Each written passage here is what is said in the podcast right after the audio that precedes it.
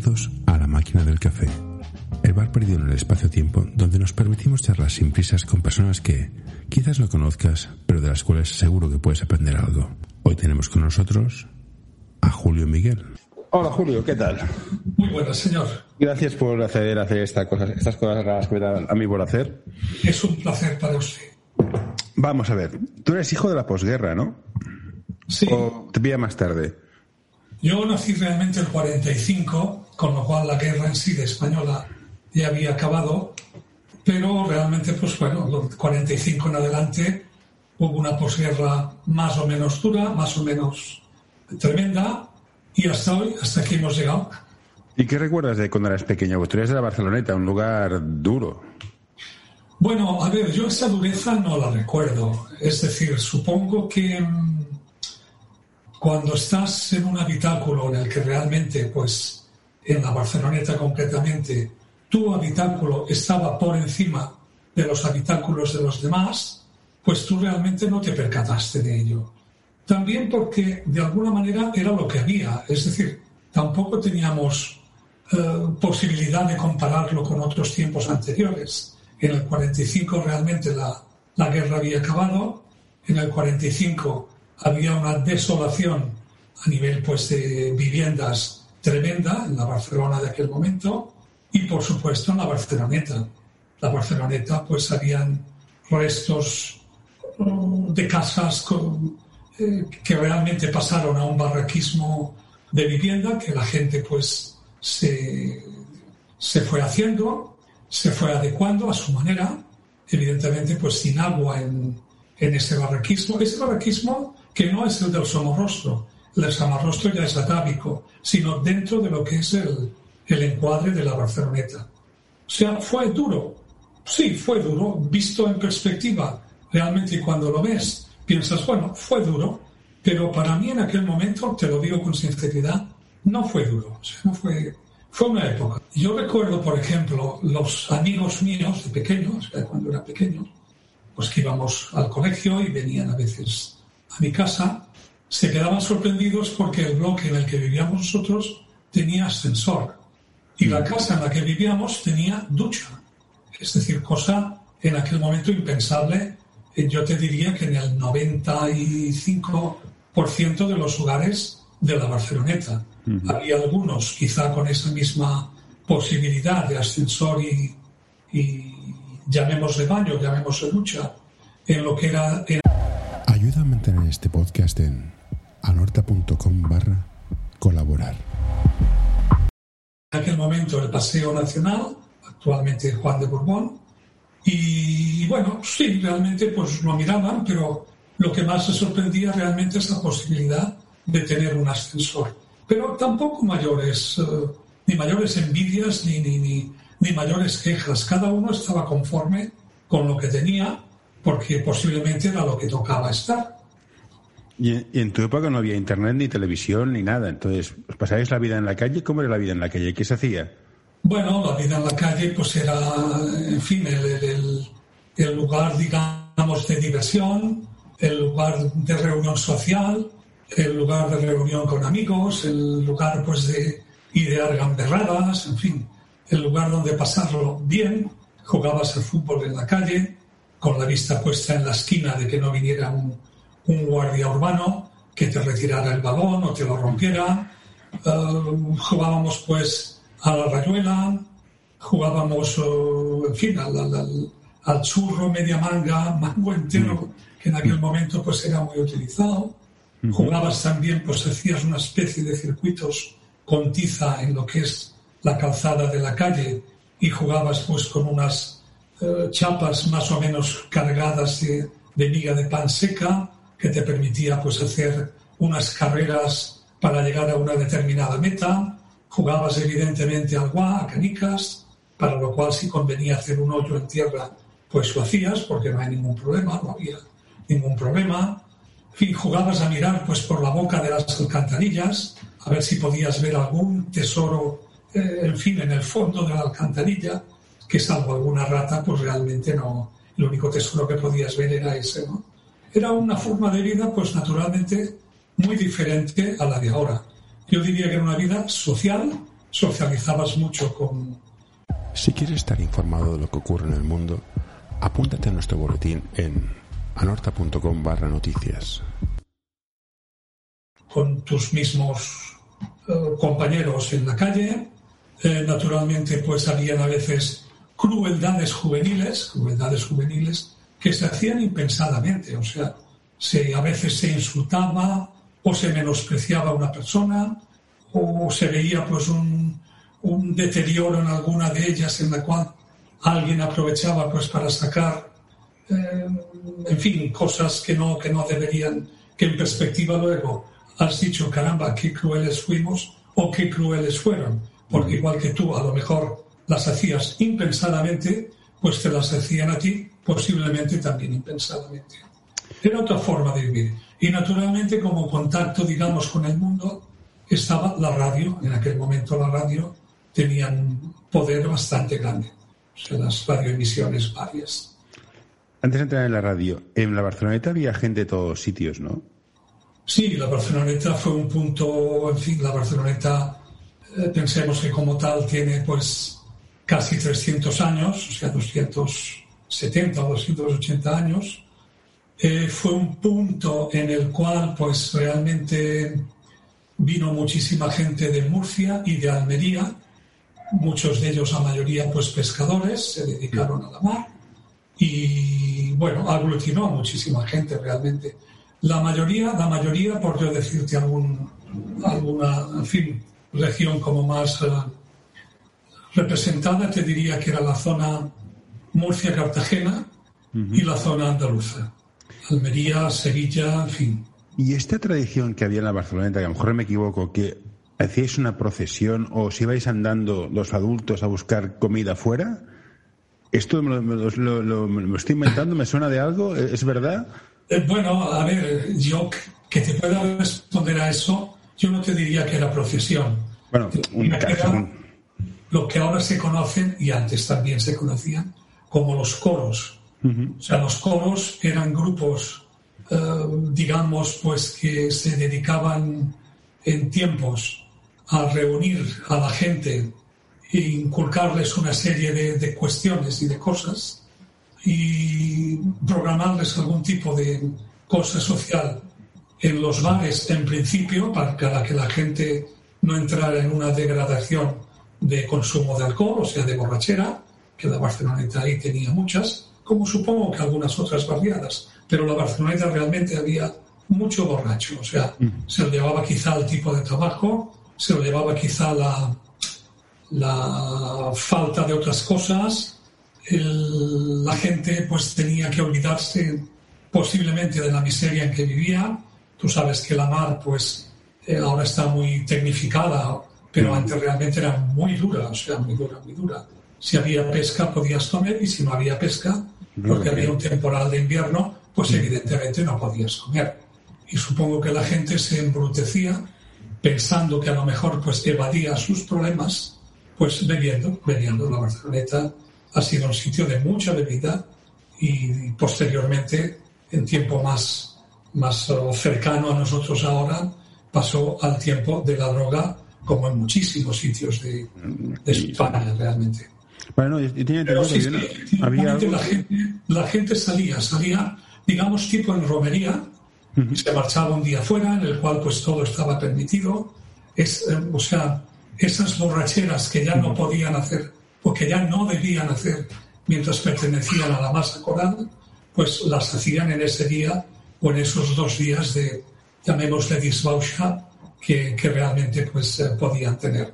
Y luego, naturalmente, ante la premura de cuestiones y tras los ahorros por las cuotas pagadas a estas corales, pues venían, pues eso, incluso traían corderos vivos, eh, pollos vivos, conejos vivos, embutidos, en fin, patatas, lo que quieras. Lo que fuera. Vale, en tu casa, eh, tu madre no trabajaba. No. Tu padre, tu padre era estibador. ¿Qué? Mi trabajó, sí, como jornalero, él se preciaba decir, mm. en el Borne y en el mercado del pescado. Más en el Borne o en estaciones, en estaciones como podría decirte la estación del Bogatell, que se recibían mercancías, En el Bogatey se recibía mucha harina, harina de trigo. En, ah, en el Bogatey se recibían patatas, se recibían naranjas, en fin, manejando de alguna manera dependiendo o apoyándose o trabajando para el Borne, mm. el mercado central de Barcelona. ¿Y qué recuerdas de, las cenas familiares? Ahora que no había, que no había radio, no había, había radio y, pero no había televisión. ¿Qué, qué, qué, se hablaba en la mesa? Teniendo en cuenta que estábamos en la época de Franco, el principio, sí, sí, 50, no, realmente, a ver, en la mesa se hablaba generalmente, pues, del día a día. O sea, tampoco había, o sea, había unas eh, conversaciones profundas ni densas. O sea, mi padre concretamente era un hombre, o fue un hombre, pues que tuvo una durante la guerra una significación, una significación política. Tuvo naturalmente que salir pues por piernas hacia el exilio, a Francia, a Argelès y Coyur.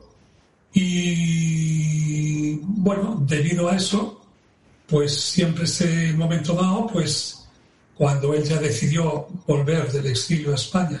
Para, la cinta, ¿estuvo en Francia, en los campos refugiados de Francia? Sí, sí, en Coyot. En Vale, bueno, esto, bueno, y en Argelès y en Barcarés, en, aquellos tres sitios, concretamente él estuvo en Coyot. Y Argelès, exactamente. Estuvo pues unos años, desde el 39 hasta el 40, hasta el 40 y dos o 43, no puedo acordarme, porque tampoco era un tema que se hablara diariamente, ¿sabes? O sea, era una cosa que estaba ahí, de tanto en cuando aparecían por tu casa algunas personas que de alguna manera intuías, o luego intuiste, o luego supiste que eran, digamos, luchadores, no se les puede llamar maquis, pero sí personas pues, que venían de Francia pues con determinadas, eh, en fin, eh, cuestiones hacer.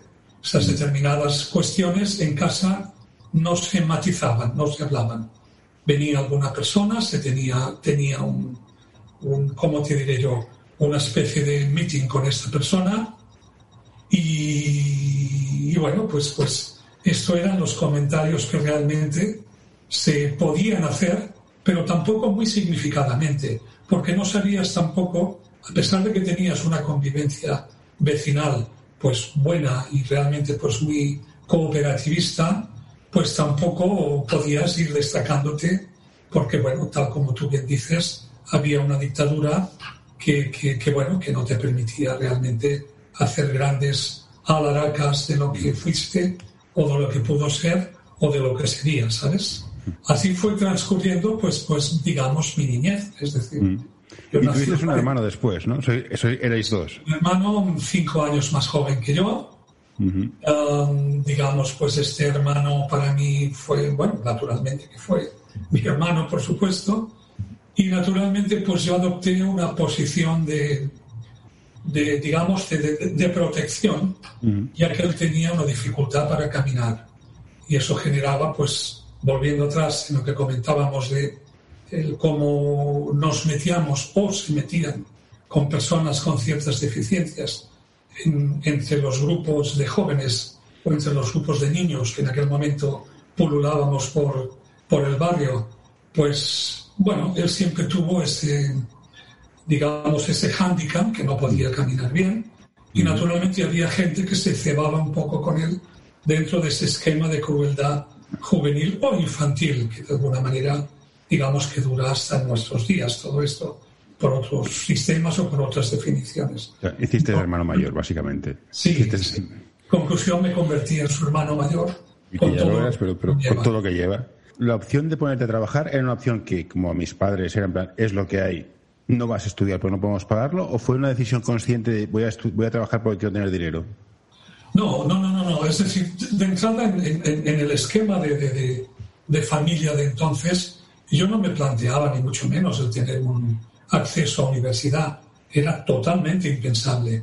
Pero entonces, pues, pues, pues, en fin, se tenía que hacer, o lo que ya de por sí entraba en la serie, es que tú pues te pusieras a trabajar en cuanto pudieras, digamos, oficialmente a los 14 años. Uh decirte que había niños que trabajaban a los 9 años, que trabajaban a los 8 años, que realmente pues a los 8 años o 7 años iban a las vías del tren a recoger la escoria, o sea, esa carbonilla que las máquinas de carbón de los trenes que pasaban por la Barceloneta, por el paseo, eh, digamos, nacional, Juan de Borbón actual, mm. pues se iba cuando la hora que pasaba el tren, pues a recoger ese carbón o esa carbonilla que dejaba o esa escoria, llámale como quieras, mm. para realmente pues venderlo si podían o tenerlo para sí mismos, ¿sabes?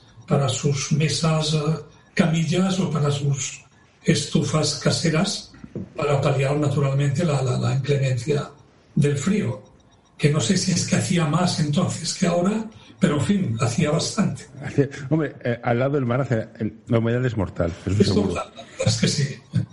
Ah, empiezas a trabajar como aprendiz de lo que fuera, entonces en el mundo turismo directamente. 12 años en una agencia de viajes como botones, con lo que significaba el ser botones, pues bueno, en aquellos tiempos, o sea, los bancos tenían botones, las agencias de viajes tenían botones, las casas de costura tenían botones. Digamos que era el primer trabajo de una persona sin mayor o gran cualificación, o sea, sin, sin estudios, por decirlo así. ¿Y tenías alguna proyección de futuro de yo quiero ser o, mira, trabajo no, en aquel momento no, sinceramente no.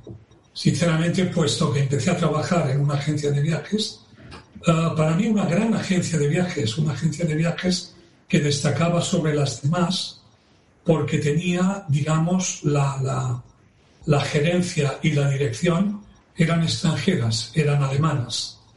Y eso significaba un plus sobre otras empresas de viajes cuyas, digamos, direcciones o gerentes pues eran, digamos, nativos o eran nacionales, vamos.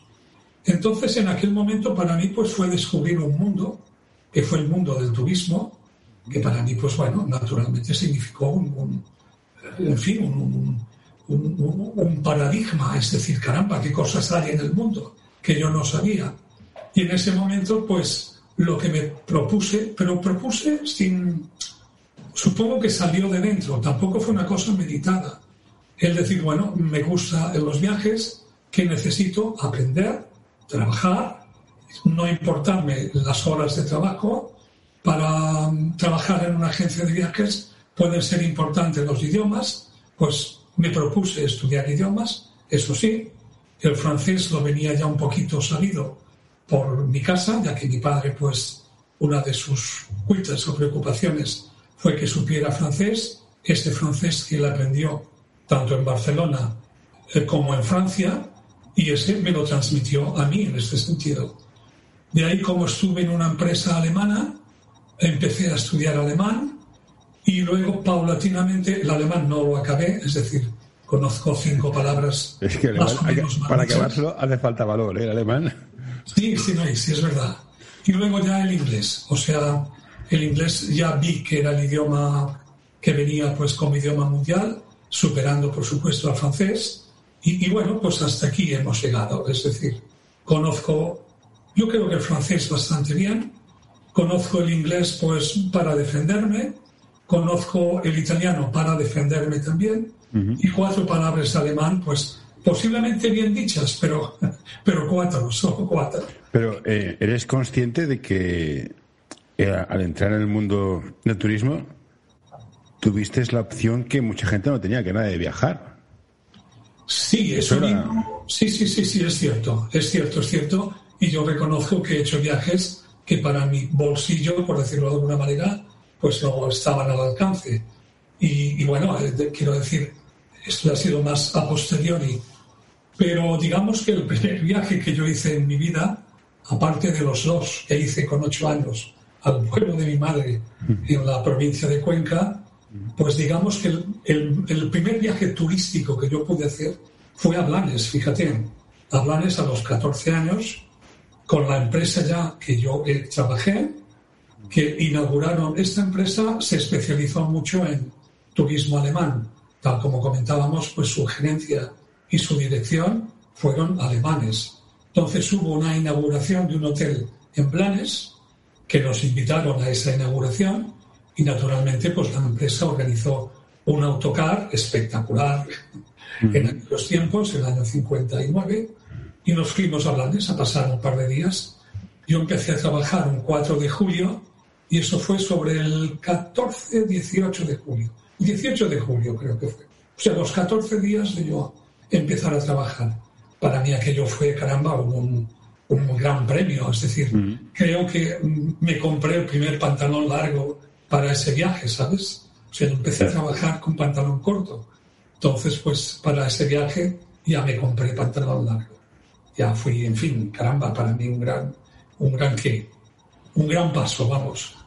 Date cuenta cómo hemos cambiado. O sea, tú empezaste a trabajar y Blanes era, era lo más y ahora Blanes es la casa de fin de semana. O sea, ¿has, visto mucho cambio en la sociedad española desde que empezaste tú? Me voy a casar, me voy a casar y me voy a ir de vacaciones a Castel de Fels, que era lujo asiático, a lo que me caso y me voy a Australia. Es, es, un salto. Este, ¿Cómo, cómo, lo has vivido tú que estabas en el sector? Sí, es un salto, es un salto. O sea, digamos que, mm, a ver, el gran, digamos, el viajar, el viajar al alcance de, no quiero decir todos todavía, pero sí ya de alguien, empezó cuando el desarrollo, es decir, a partir de los años 60 y, 60 y tantos, 60 y tantos. Naturalmente, eh, cuando preparabas un viaje de bodas, digamos que ya la gente quería hacer un viaje de bodas, el, bueno, siempre se hacía o siempre solían hacer un viaje de bodas desde el pueblo de paterno o materno, pues en fin, hasta que empezó ya a pensarse en viajar turísticamente hablando, ¿no? Famoso turista a un millón, en fin, fue Mallorca, quiero decir, el primer destino fue Mallorca. Y a Mallorca fueron, pues, eh, yo te diría que, que, que el, posiblemente el 75% o el 80% de los viajes de bodas que en España se hacían. Digamos, era Mallorca, no Ibiza ni Menorca, Mallorca. Sea, Mallorca se popularizó mucho y realmente pues Mallorca tuvo un gran boom de viaje de bodas del españolito, digamos, medio en este sentido. Luego ya se empezó a, a medida de que pues la, digamos, eh, la sociedad avanzaba en cuanto a incremento en la economía, pues ya se pensaron viajes a otros destinos. Es decir, naturalmente París era otro de los viajes, naturalmente Londres era otro de los viajes, Holanda, um, Austria, Italia, por supuesto, Italia, por supuesto, digamos que Italia por delante de lo que decimos eh, París o Londres en este sentido. Uh, más adelante, pues ya empezaron otro tipo de viajes, digamos, pues en fin, al, a la cercanía norteafricana, por ejemplo, pues Marruecos, Túnez, naturalmente Grecia, también era un destino finalmente buscado. Estoy hablando de la evolución del viaje.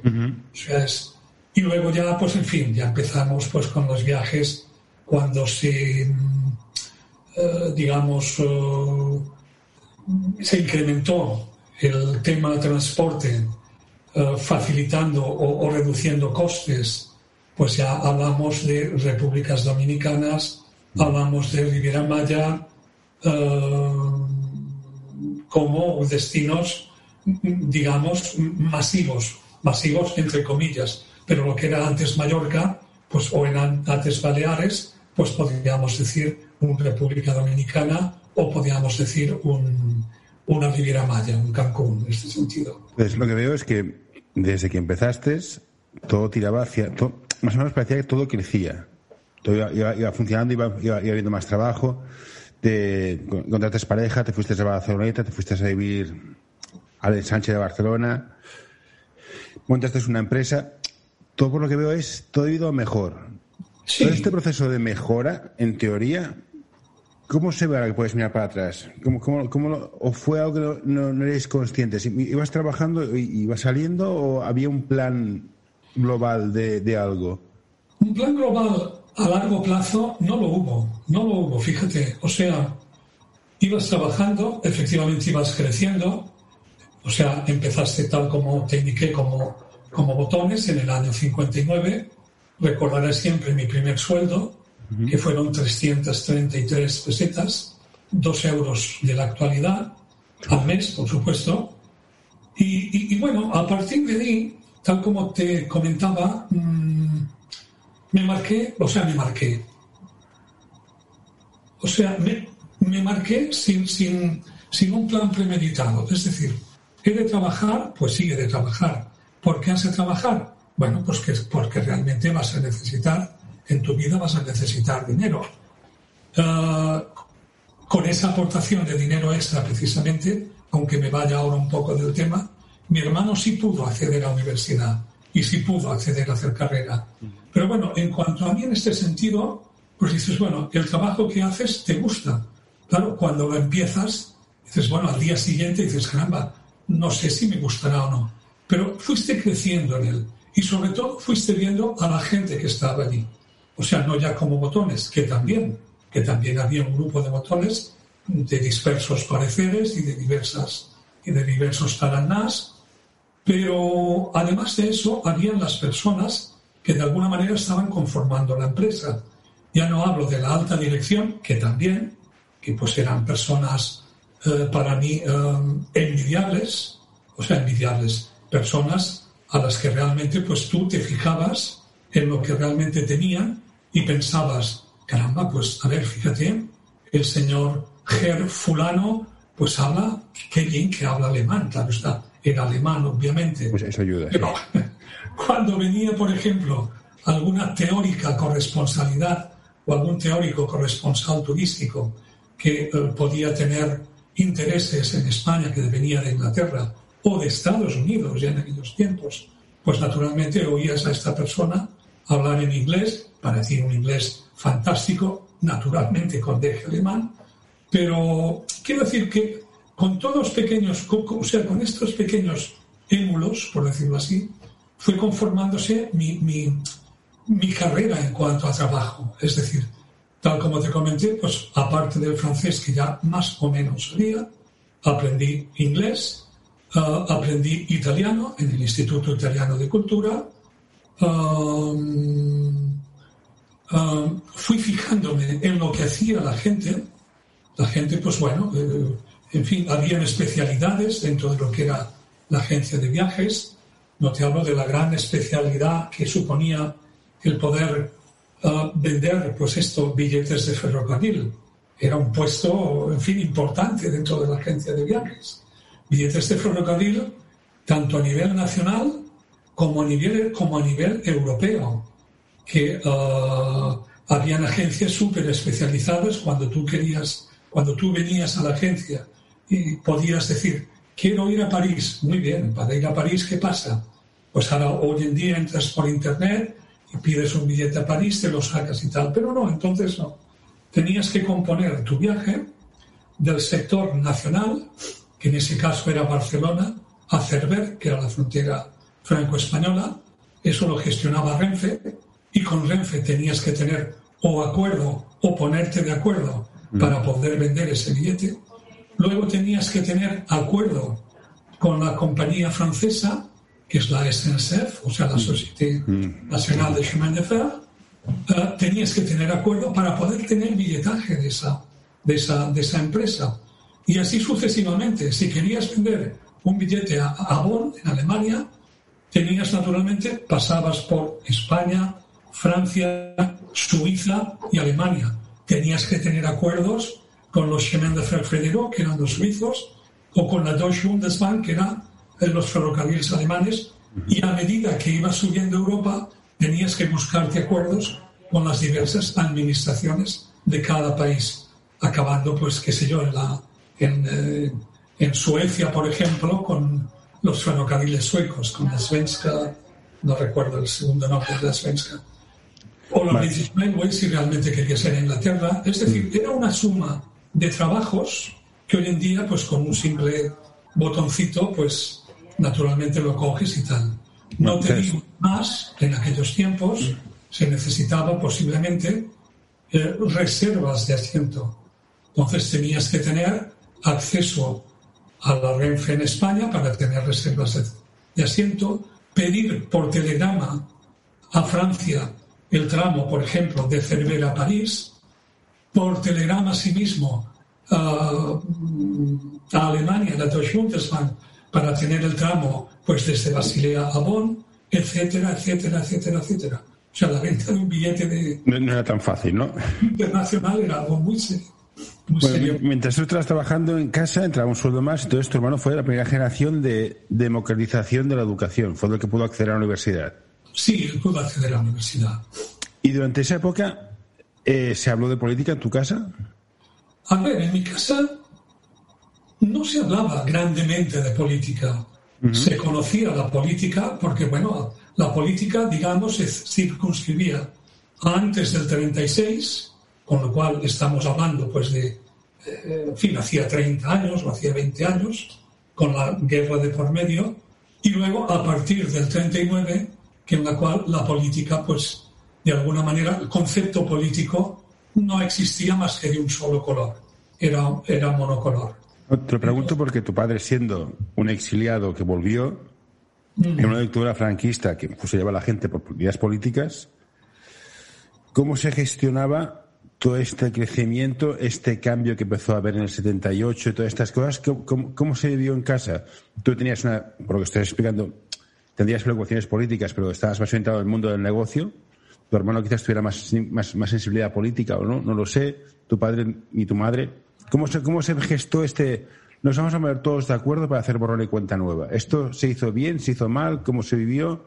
Si te refieres a la transición. Sí, porque ahora la gente joven habla, muy rápido. Eso es último. Que puede ser, bueno, yo no estaba ya, entonces no sé qué, no sé qué se vivía en plan, o voto que sí, o nos pasan por la piedra. No, no sé qué se sentía. ¿Qué era estar en tu piel en aquella época? Volviendo a la pregunta política en casa, estaríamos hablando de los años 50, 60 digamos, evidentemente, tal como hemos dicho, era un solo un color, era monocolor.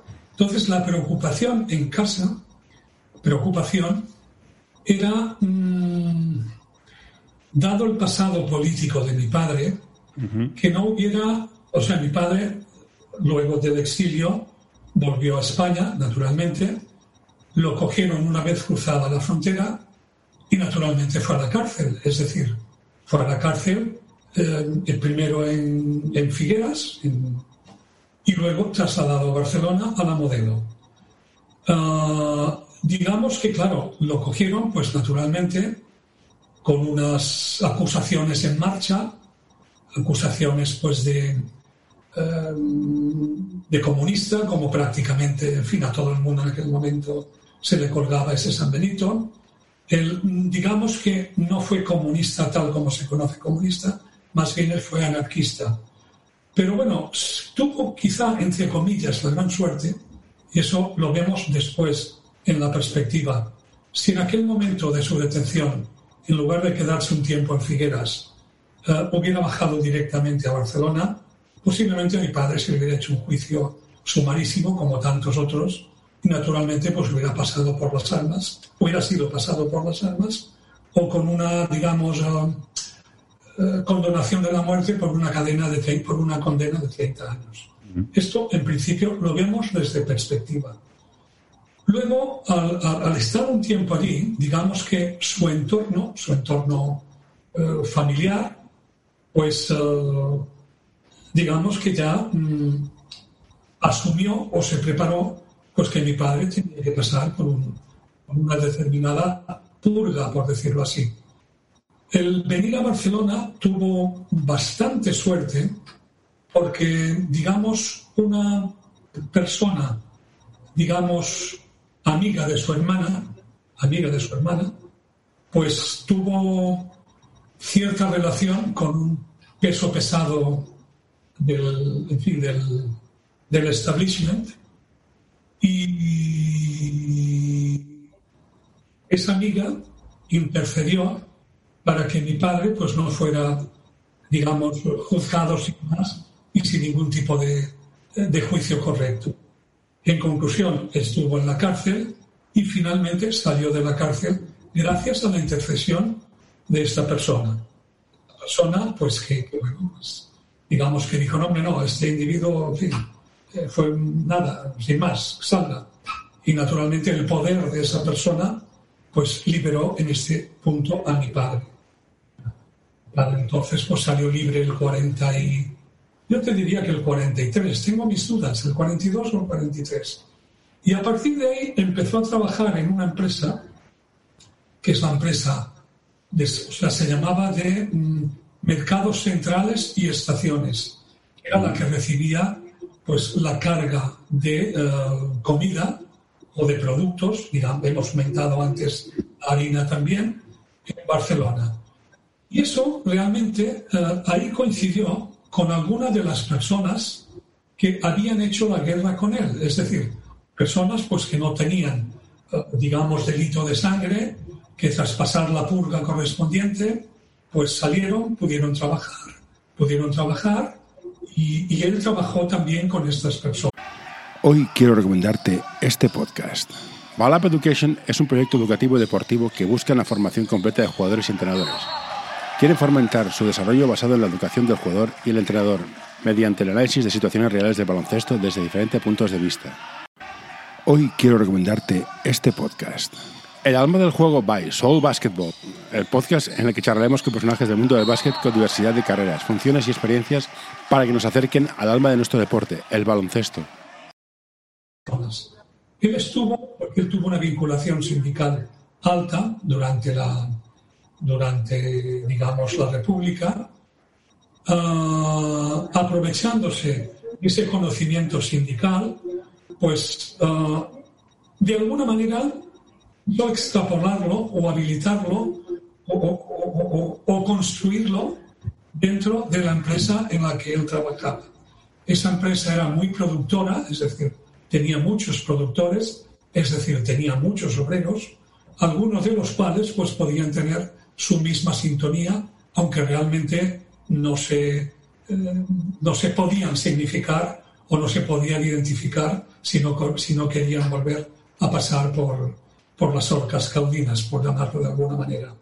Entonces mi padre, aunque políticamente no hablaba, o no hablaba, o no se hacían grandes comentarios, de alguna manera estuvo vinculado. Luego, por circunstancias de su misma empresa, pues y dentro ya de, de, de, de, los sindicatos verticales, que en aquellos momentos, al cabo de unos años, pues empezaron a tener cierta fuerza en España, pues conoció, en fin, ahí puedo decir el nombre, a Girón de Velasco, uh, con el cual pues tuvo algún enfrentamiento en Madrid, pero bueno, eran enfrentamientos sindicales. Que yo lo hago mejor que tú, tú que sabes hacer, tú, en fin, etcétera, etcétera.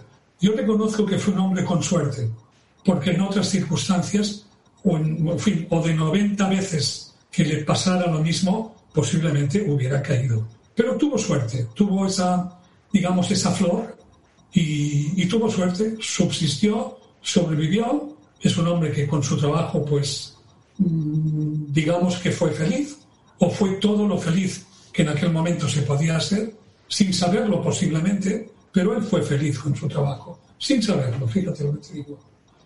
Y yo con el tiempo, pues volviendo a mí en este caso, uh, naturalmente y tal dentro de lo que decíamos de planes de progreso, en su momento pues me hice cargo de, de la atención en esa primera empresa de una línea regular que había en, de autocares entre Barcelona y Marsella, con todo lo que ello conlleva, es decir, tener posibilidad independientemente de practicar el idioma, pues de conocer otras personas, personas que vivían en Francia, en Marsella, en Sète, en Arles, uh, muchas de ellas personas que se fueron en el exilio y se establecieron finalmente en Francia. O sea, entonces pude tener ese contacto que para mí fue muy gratificante, sinceramente. Luego ya vinieron los cambios de empresa, cada vez, pues bueno, empresas que te vinieron a buscar, pues primero por tus conocimientos de lo que decíamos antes, de los sistemas de venta de ferrocarril, uh, para lo cual, sinceramente, me consideraba muy válido, hasta que finalmente en otra empresa empecé a moverme en el ámbito de los billetes de avión, o sea, de la venta de billetes aéreos. Con lo cual, pues ahí mi formación fue mmm, ampliándose y hasta que finalmente prácticamente eh, antes, en fin, cuando, nos, cuando me casé, pero antes de casarme, accedí a la posibilidad de, tener, de ser nombrado director técnico de empresas y actividades turísticas, con un examen que por el tiempo que llevabas, pues se habilitó para personas como, como, como yo, que habían ejercido o que estaban ejerciendo prácticamente de cargos altos o de directores, poder certificar de alguna manera que no fuera universitaria el, poder disponer de esa, de esa titulación.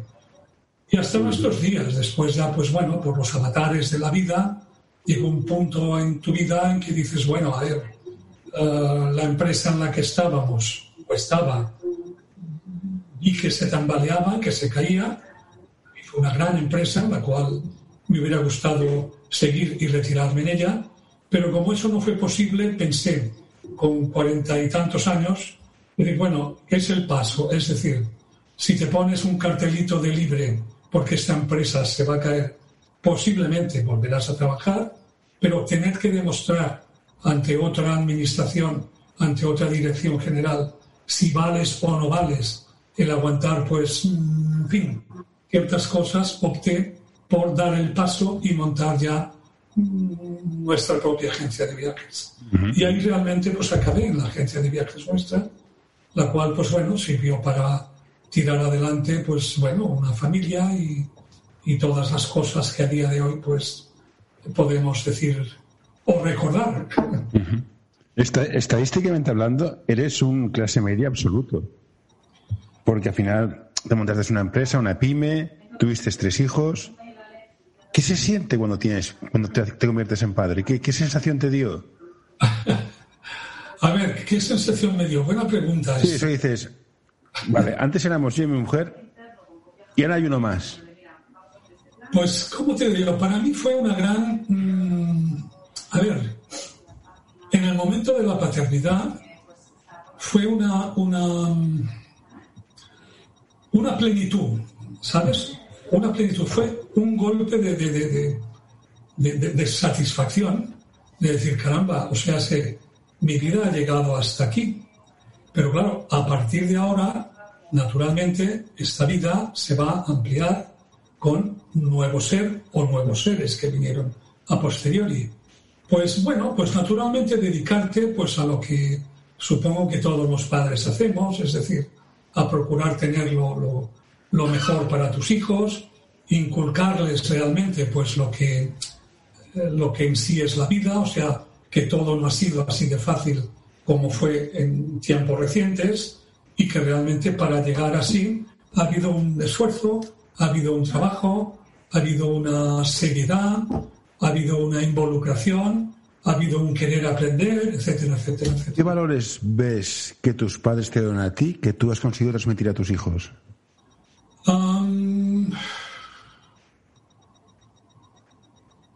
Yo pienso que la, que la eh, digamos que la, que la, honestidad quizá o, o, el, el, ir sin ambajes por la vida, ¿sabes? El ir sin engaños. O sea, en la vida evidentemente pasas por situaciones que a veces las manejas o las gestionas no como a lo mejor eh, podías exactamente querer. Pero para eso también, quieras que no, te has de preparar y te has de saber hasta dónde estirar, hacia dónde ceder, hacia dónde apretar. Quiero decir que todo esto te lo va dando la vida. Y yo creo que esto, o sea, de alguna manera en casa se han vivido estas situaciones. Es decir, el ser, no sé, el, ser honesto, el ir sin ningún tipo de engaño por delante, estar satisfecho con lo que, con lo que realmente tienes y naturalmente ver si realmente puedes tener más dentro de una línea que no dañe a nadie, ¿sabes? O sea, ese tipo de, de, de, superación que te sale personalmente de ti. No sé si inculcado en casa o no. Y esto es lo que de alguna manera también pues creo que hemos transmitido a, a nuestros hijos. So pena que ellos tengan otro Otro detalle importante, de mismo que digo que eres, eres un ejemplo de clase media que siempre haces a la nieta, se ha quedado con tres hijos, para bien en el mercado laboral funcionaba y pudiste crecer como empresario, pero como, como hombre han cambiado un montón de cosas. O sea, tu, tu padre no cambió un pañal ni loco y tu generación ya, empezó a fregar el suelo. ¿Esto ha sido natural? ¿Ha habido, ¿Ha habido resistencia o es en plan, mira, es lo que hay, mejor no discuto? Puedes no contestar, ¿eh? si quieres. O sea, respecto a, respecto a, al rol del hombre. Antes el hombre, en plan, yo traigo el dinero, la comida está en casa, a mí no me líes. Ahora el hombre cocina, frega, plancha. Este cambio te ha pillado en medio. Sí. Entonces, ¿cómo, cómo se vive? Bien, yo ¿Es, bien. natu- es natural? Es, mira, es lo que me toca, ya está, no discuto, es lo que toca. No, no, yo- porque, porque, claro, tu mujer trabajaba, esta también es otra. Entonces, claro, Sí, aquí. sí, sí, sí. O sea, yo bien, es decir, no he cambiado pañales, no por no haber querido, sinceramente. Tampoco hice nada por, por cambiarlos. Supongo que ante una necesidad, pues lo hubiera hecho como he hecho tantas cosas, tantas otras cosas, en, o sea, en mi vida, ¿no? Pero mm, Aquí hay- hace falta añadir una cosa, a lo mejor la gente no sabe. En los años 60, principios 70, las mujeres no podían tener cuenta corriente. Que el salto que ha habido es muy, es- es muy importante. Entonces, en este, este viaje, que a ti te fue bien a nivel laboral porque creciste, ha habido una mayor implicación en las tareas del hogar. O sea, que también te ha pillado esto. Entonces, ¿Cómo se vive? Porque yo ya estoy, o sea, a mí me ha tocado, esto es así, punto. Pero tú te has tenido que adaptar a esto. Entonces, Bueno, ¿sabes qué pasa? Es, es también tener tu, tu, tu, ah, tener una capacidad de evolución y admitir esa, esa, esa evolución. Es decir, evidentemente era normal pues que la mujer no tuviera cuenta corriente. Era normal. Hasta que se empezó a normalizar. Y para ello, tú tuviste como, como hombre que dar la autorización para que tu mujer pues tuviera, tuviera acceso a esa cuenta corriente. Como por ejemplo, tú tenías pasaporte y en tu pasaporte, pues, eh, y tu mujer tenía pasaporte. Pero los hijos, de haberlos, eh, tenían que estar en tu pasaporte o tenías que dar tú el permiso para que lo pusieran en el pasaporte de tu mujer. Quiero decir, lo que pasa es que ahora ya son cosas que te quedan un poco en... Y piensas, ¿cómo es posible? hace 20 años o 30, eh, tampoco tanto, ¿eh? Sí, sí, tampoco hace tanto tiempo, fíjate, tampoco hace tanto tiempo. Pero yo pienso que es la evolución. ¿Sabes? La evolución, el querer admitir esa evolución, el ver justa esa evolución. No como personas que actualmente hoy también, pues son los llamados, digamos, machistas, que realmente pues niegan cualquier capacidad ni profesional ni intelectual a su mujer o a las mujeres. ¿eh? Sí, sí, no, y, y- y ahora quedan, pero A supongo día que de hoy quedan, por en tu supuesto. época habría más porque era novedoso. En todo caso, para no entrar en estos temas, si miramos los datos, una es una de las 500 mejores científicas del mundo, el otro es directivo de una empresa grande y la otra es directora de proyectos de una empresa que también factura mucho. ¿Esto es triunfar o esto es la parte que se ve, pero lo, lo bueno es cuando están contigo y te llaman, te hablan contigo, la confianza? ¿Qué es, ¿Qué es triunfar como padre para ti? ¿Tener unos hijos que triunfan, como te acabo de explicar? ¿O que digan, papá, qué tal estás? Pues Porque antes que contestes, te lo has planteado dónde están tus tres hijos, ¿no? sí, sí, realmente. Los comparas con lo que hay, ¿no? No está mal. ¿Esto es No está mal. No está mal, sinceramente no está mal. Pero supongo que también debes asumir que mm, las vidas son de cada uno, es decir, son de cada uno. Tú has puesto, digamos, los mimbres para que se puedan, lo que decíamos antes, se puedan superar lo por ti alcanzado en este sentido. Y, y bien, naturalmente, eh, cada uno luego ha desarrollado esa posibilidad. Y si además de desarrollar esa posibilidad, que es en principio importante, o quizá lo más importante, además incide en que tiene en cuenta pues a la familia, es decir, o piensa o a veces te puede decir Julio, no te enrolles. ¿Qué se siente? no, es que tampoco te lo sé decir, José. Es decir, a mí me parece bien que la persona viva su vida se forje su Te, vida. te pregunto como padre, en plan, mis hijos han triunfado a nivel profesional, seguro, a nivel personal, cada uno es como es, pero ¿qué se siente tener hijos que han triunfado? O sea, objetivamente a nivel de modelo liberal, sí, es lo que te para mí- pregunto. no, es verdad. Para mí personalmente es una satisfacción, satisfacción y orgullo. Quizá no lo vendo o no lo vendo mucho, pero para mí, para mi interior, es satisfacción y orgullo. Vale, ya pa- parafraseando a una mujer muy inteligente, una vez dijo, el trabajo se hace de los 0 a los 3 años, el resto, si no has hecho, no se puede hacer nada. ¿Qué se hace de 0 a 3 años? dinos el truco. es que no sé si lo he acertado. ¿eh? Quiero decir, de los 0 a los 3 años es cuando se enseña. Se enseña. Uh, ¿El qué? Responsabilidad. Responsabilidad. El bien y el mal. El bien y el mal. Responsabilidad bajo los criterios de la sociedad que vivimos. Si nos comparáramos con una sociedad, digamos, antigua o celta, pues posiblemente deberíamos hablar de otra manera. Pero actualmente sí se enseña a decir lo clásico que a veces vemos o oímos, o esto no se hace o esto sí se hace. Para algunos esto es una frustración de la persona, para otros no. Para otros es poner una línea de valores o de, de valoración, una línea de valores que para algunos puede estar trasnochada y para otros no. Quiero decir, es subjetivo.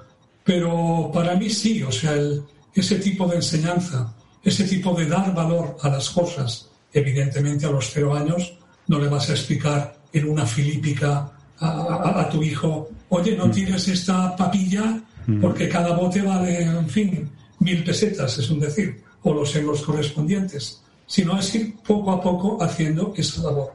Comportarte, comportarte bajo los parámetros sociales de la sociedad que estamos eh, viviendo o estamos teniendo. Entonces, mi pregunta siguiente es, ¿has sido padre? ¿Es, el, ¿Es lo mismo ser padre que abuelo? ¿Qué cambia? ¿Qué diferencia hay? A ver, principalmente, principalmente el grado de responsabilidad. O sea, como padre tienes una responsabilidad que si dijéramos del 1 al 10, pues sería del 10, o sea, sería la más alta como abuelo tienes otra responsabilidad que si dijéramos del 1 al 10, pues te podría decir como mucho hasta el 5, porque del 5 al 10 la han de poner sus padres, que son los que realmente están, bueno, educando y, haciéndolos. O sea, tú como abuelo, pues, eh, bueno, pues naturalmente los disfrutas, procuras que ellos te disfruten a ti, y, bueno, ¿qué, te voy a explicar más? Que también estoy súper satisfecho de todos mis nietos, a los que adoro y, en fin. Y, y... la, pregunta del millón. ¿Ahora serías padre con todo lo que sabes? Teniendo 30 años menos, o sea, o, teniendo 30 años, ¿serías padre o dirías, hostia, tal como está la sociedad, con todo lo que hay, dices, me lo pienso? buena pregunta, es de difícil respuesta, es de difícil respuesta por un lado debería decir que no y por el otro debería decir que sí. Es decir, finalmente te diría que sí. Finalmente te diría que sí.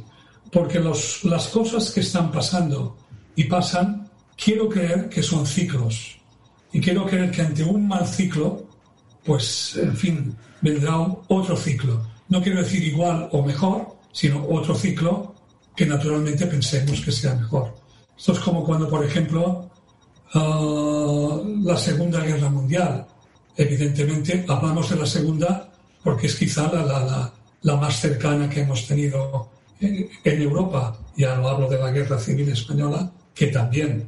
Pero bueno, en la, en la Segunda Guerra Mundial hubo, pues no recuerdo cuántos, pero más de 20 millones de muertos me parece recordar. De largo, sí, sí, sí. De largo, fueron 6 millones, se ve sumando. Sí. Pues imagínate, imagínate, 20 millones más los colaterales que realmente mm. luego pudieron haber una vez finalizada la guerra. Pues, a ver, eso fue un gran, vamos, una gran hecatombe. La guerra mundial fue una gran hecatombe. Es decir, ah, se tuvieron más hijos, muchos más. Sinceramente, hubo una eclosión de nacimientos al cabo de un tiempo, pues que realmente pues la gente, digamos que posiblemente estaba falta de amor, falta de cariño, falta de calor y que naturalmente pues eh, el final de la guerra se pensó, ostras, tenemos que reconstruir todo esto que está destruido. Pues en fin, vamos a vamos a ver qué pasa, ¿no? O sea, vamos a ver, o sea, posiblemente hubiera tenido hijos, sí. Sí, sí. Y antes que no te me escapes, te he preguntado por la transición. ¿Qué te pareció? Cuéntame qué se sentía al estar allá. De esta no te escapas. ¿Tú, tenías, tú podías votar, ¿no? La transición. ¿Perdona? La, la, Constitución la pudiste votar. Sí, sí, sí, sí. sí. Vale. ¿Qué se sentía? Porque, insisto, pues hay, hay, una tendencia a menospreciarla, no sé si justificada o no, pero ¿qué se sentía? ¿Era en plan, o esto, o régimen militar, o qué es lo que había? Bueno, para mí fue el final de una época y fue una gran satisfacción. El, o sea, el, el poder ver la transición y hacia dónde derivaba la transición. Naturalmente con los miedos correspondientes, o sea, todavía había una jerarquía militar pues muy, eh, bueno, no quiero decir muy cercana a Franco, porque Franco realmente murió con cierta edad y muchísima gente de los militares que hicieron la guerra, pues evidentemente había muerto también. Pero realmente ya el, o sea, pudiste detectar que había una franja de ejército, esto incluso en vida de Franco, que realmente estaba por otra labor. Ah, entonces, muerte de Franco, pues para muchísima gente fue, a ver, una alegría. Una alegría porque podían llegar otros tiempos. Y esos otros tiempos no podían ser, entre comillas, tan malos como los que hubieron con Franco de dictador. Ah, eso por un lado es lo que tú pensaste y como tú, pues, o como yo, muchísima gente. Ah, hubo una primera tanda de políticos que todavía tenían sus idealismos como muy, en fin, muy, muy, muy, muy puestos, que luego, paulatinamente con el tiempo, porque estamos hablando ya, pues eso, de hace... 40 años largos. Exacto, 40 años largos. Personas que hoy están en política en aquellos tiempos ni habían nacido mm. ni se les esperaba en aquellos, o sea, en, aquellos tiempos. Que luego ya se ha hecho el tema político, pues, eh, bueno, las corruptelas y corrupciones que realmente pues pueden salir de cualquier, de cualquier poder. Si antes con un solo poder habrían las que habrían, ahora con diversos poderes, pues hay las que hay, o sea, se multiplican. Entonces ahora llegas o sea, llegas a un punto que has pasado de la ilusión de la transición, que realmente la ilusión se vio y se palpó en la calle, en la calle, mm. a nivel popular, a nivel verbenero, a nivel fiestas, a nivel de muchísimas cosas, ah, a nivel cultural, o sea, muchísimo. Pues ahora realmente estas personas que en el momento de la transición, pues podíamos tener pues bueno, treinta y tantos años, ahora con el tiempo, pues estás un poco desencantado, porque todavía guardas esos momentos, esas ideas, esos idealismos, esas expresiones, esas personas que te salían, que se liberaron de las cárceles, eh, en las cuales habían pasado pues 30, 20, 25 años, que salían a la cárcel, que salían de la cárcel, pues cuando realmente eh, murió este hombre. Y, bueno, pues o sea, yo lo viví con, con, mucho, con mucha ilusión, con mucha ilusión, a pesar de que por mis conocimientos de otro tipo también de personas, tuve que consolar a ciertas personas que estaban muy, muy afines al... Había gente pato. Muy afines al régimen. Y ahora que cuando vives cerca del... vives en Sánchez, ¿te da, te da por ir a pasar a Barceloneta? Sí. ¿Qué, recuerdos te saltan? Porque yo.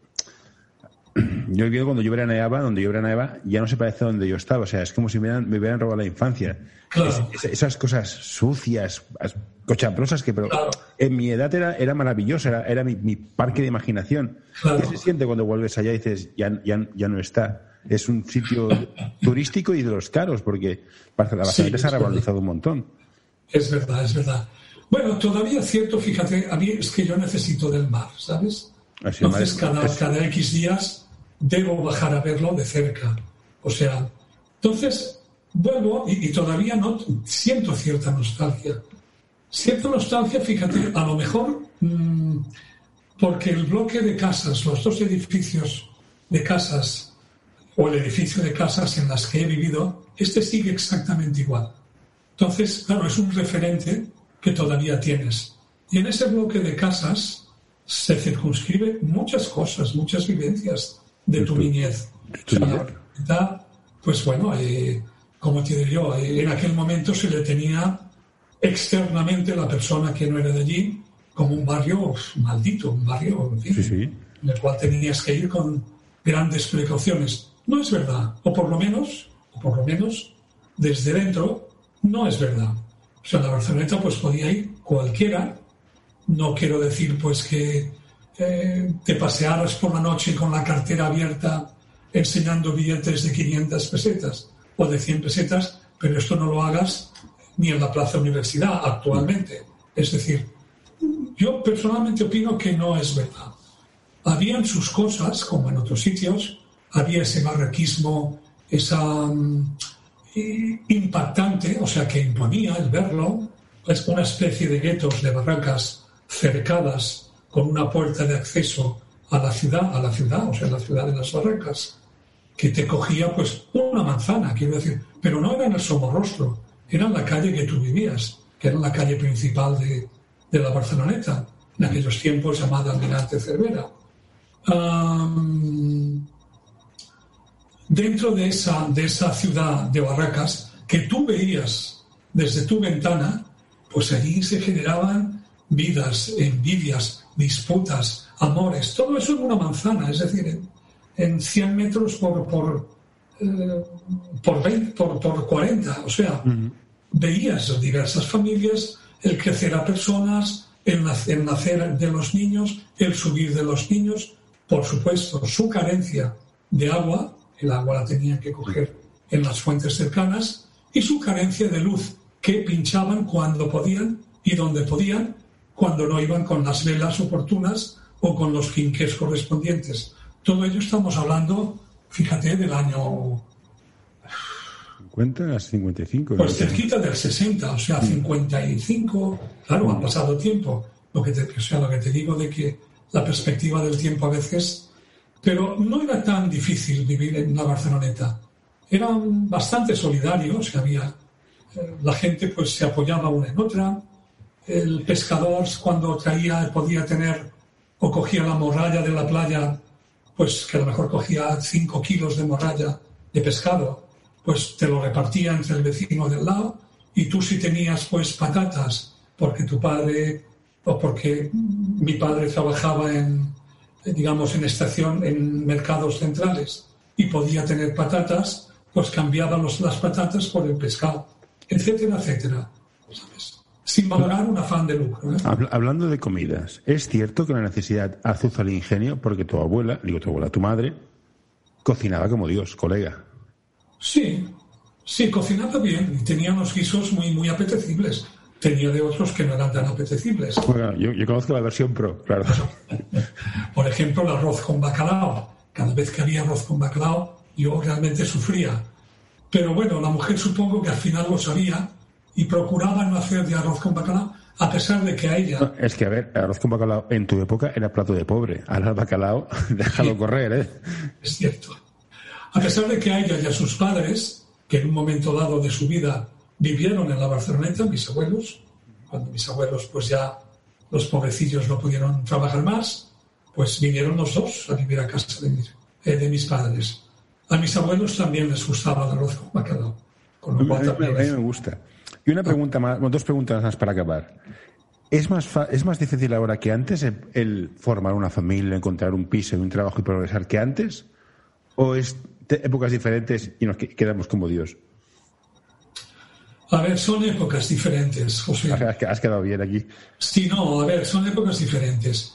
El formar una familia ah, antes también era complicado. Mm, sí, sí, y ahora también es complicado. Ha habido un intermedio entre ambos, ¿sabes? Entre ambas épocas, digamos la de ahora o hace los, fin, los tres últimos años y qué sé yo. Y a partir del 60, a partir del 60, en que ha habido más facilidad, entre comillas. Pero siempre ha sido difícil montar una familia, ah, por muchas razones. Eh, entre otras, a ver, mm, antes, evidentemente, antes me refiero a partir del año 60, que es cuando empezó el desarrollismo el plan de desarrollo, que eso facilitó muchísimo la vida a muchísima gente. Pero hasta el 60 era difícil, era difícil. O sea, yo he conocido familias, eh, pues bueno, que han vivido eh, en, en, una habitación como la vuestra, en este caso, o como la nuestra, pues vivía toda la familia allí dentro. Y al decir toda la familia, me refiero a un matrimonio, a tres hijos, a una abuela, y uno de los hijos, el pobrecito, pues, pues, em, digamos, es un normal. Todos ellos en una habitación, en la cual pues tenía que convivir la, el crecimiento de la hermana, o sea, de la, de la, de la niña, que la niña, pues naturalmente, en su momento, pues tuvo el paso pues de niña a mujer.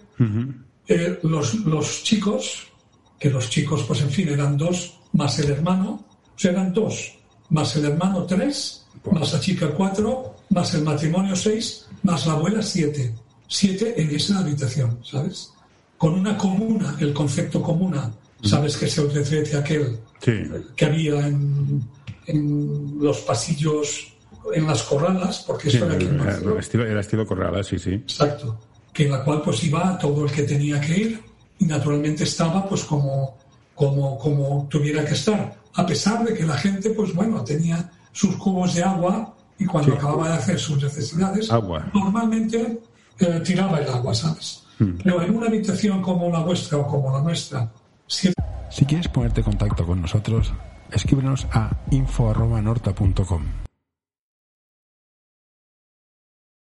De personas de diversas edades, pues ya me dirás tú cómo se podía vivir. Eso eran los años 50. Luego, a partir de los 60, o sea, ahí había mucha dificultad para formar una familia. Mucha, muchísima. Ah, una familia como, utilicemos el comentario, como Dios manda. Bueno, con el criterio estándar que tenemos ahora. Queremos un piso con una habitación para cada uno y un despacho. Exacto, exacto. antes era yo en mi, casa, en mi casa eran mis padres, los tres hermanos, la hermana de mi padre, su novio y no sé quién más. Éramos ocho en casa. Pues imagínate, José, imagínate. y, tú has vivido, o sea, tú lo has vivido. Sí. Esa vida de, ocho personas. De, pequeñito, tenía cuatro o cinco años, creo. Ya, ya, ya, ya, ya. Pues imagínate cómo debió ser o cómo debía ser la vida de esta familia que te comentaba. Vale. Además, yo pienso que esto, para las personas, pues recuerdo precisamente al, al, que era amigo de esta familia, que era una persona pues como muy delicada además, ¿sabes? Muy, en fin, si alguna vez salíamos, habíamos hecho algunas salidas de camping y tal, si se perdía una piedra lanzada por quien fuera, encontraba la cabeza de este muchacho, ¿no? O sea, quiero decir que era una persona que dices, Colín, que, que, que, que pobre persona, ¿no? O sea, lástima de persona. Pero es que había muchas personas así, ¿sabes? Hablo de hasta los 60, ¿eh? hasta los, mm. a partir de los 60 la vida ya empezó a cambiar para todos, para todos. Y la última pregunta, para los panteras grises que sois vosotros, ¿qué tal os está tratando la pandemia? la pandemia es mucha pandemia. Envíanos tus sugerencias a info.norta.com o en nuestras redes sociales. y mucho pandemia. Bueno, a suerte que hay Netflix y HBO y todas estas cosas que puedes leer. Porque si no. Afortunadamente, afortunadamente hay este tipo de series. Evidentemente ha cambiado la vida, o sea, ha cambiado tu vida, porque no. Quieres que no llevamos un año sin hacer mayores cosas. Yo tengo aquí una que delante mío con unas ganas de veros y daros una chuchón que no lo sabes tú bien. Digamos que nosotros ahora vegetamos, ¿sabes? Vegetamos, mm. la palabra es vegetar. ¿Por qué? Porque tienes, a ver, miedo, o sea, miedo. Sí, tienes aprensión a salir a la calle. No hay respeto, sí, sí. es decir, el sentido de decir, bueno, ¿qué, ¿qué voy a encontrar en la calle? ¿Voy a encontrar una persona que se quite la mascarilla y le tose encima? ¿Puedo encontrar, sabes? O sea, después no te planteas, no has podido ir, ahora creo que, no sé si se puede ir todavía o no, no has podido ir al cine, o sentarte a cenar en un café, mm. o ir a un concierto de jazz al conservatorio del liceo, que íbamos muchas veces. En fin, tener una vida más o menos cómoda, adecuada a tus posibilidades. Eso ahora ha pasado.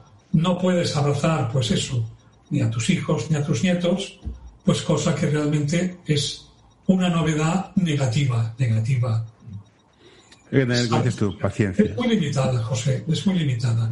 Dentro de todo, efectivamente, pues muy bien, disponemos de una casa cómoda, disponemos de las comodidades pues que podamos tener, digamos calefacción, digamos aire acondicionado actualmente, eh, acceso a Netflix, em, evidentemente televisión, radio, em, acceso a estas plataformas por las que nos podemos ver mm. y hablar y cambiar pues cuatro impresiones y, y sobre todo ver un poquito em, el estado de ánimo de las personas, aunque naturalmente cuando te ves pues procuras dar lo mejor pero, pero bueno, que realmente tienes... Yo, yo no sé, yo te digo, a mí me está cascando mentalmente. Claro que sí, José. A mí sí, o sea, yo puedo, intentar ser positivo, pero estoy hasta... Las neuronas me están rascando mucho. Lo entiendo perfectamente porque en nuestra manera también lo estamos así. El tema, afortunadamente, el tema trabajo lo tenéis controlado, lo podéis desarrollar por, sí, eso sí. ¿sabes? Por, por las redes y, bueno, y no tenéis que depender ni de un ERTE ni de un... No, no, afortunadamente no. ¿Qué más sabes? Afortunadamente. Que es hoy en día, a día de hoy, es un gran que también, ¿sabes? Bueno, Julio, pues iba, a hacer, iba, a hacer la frase de muchas gracias, Julio, por estar aquí. Pam, pam, pam, hey, what you doing there? No, no, don't you touch that. No, don't you pull that plug. No, hey, hey, nurse, nurse. Uh, all right, I'm done.